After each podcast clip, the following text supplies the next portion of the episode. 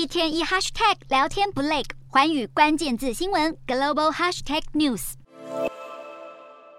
美国食品药物管理局六日批准了治疗阿兹海默症的新药 Lecanemab。这款药虽然能够延缓患者二十七趴的认知下降程度，但也有几率造成脑水肿和脑出血等副作用。根据之前的实验，接受这款药治疗的患者有十三趴的几率出现脑水肿，而没有接受的只有两趴。另外，有十七趴的受试者出现脑出血，而没有接受的受试者只有九趴。整体来说，有十四趴接受这个疗法的受试者出现严重不良事件，而没有接受该疗法的则是十一趴。不过，有专家认为 Lecanemab 能够带来的帮助还是非常值得的。脑水肿的患者大多数几乎没有症状，不过还是有三趴的患者出现头痛、视觉障碍、意识模糊等状况。而脑出血患者的症状大多是头晕。目前研究人员也表示，还需要进行更长期的实验来确认新药的安全性。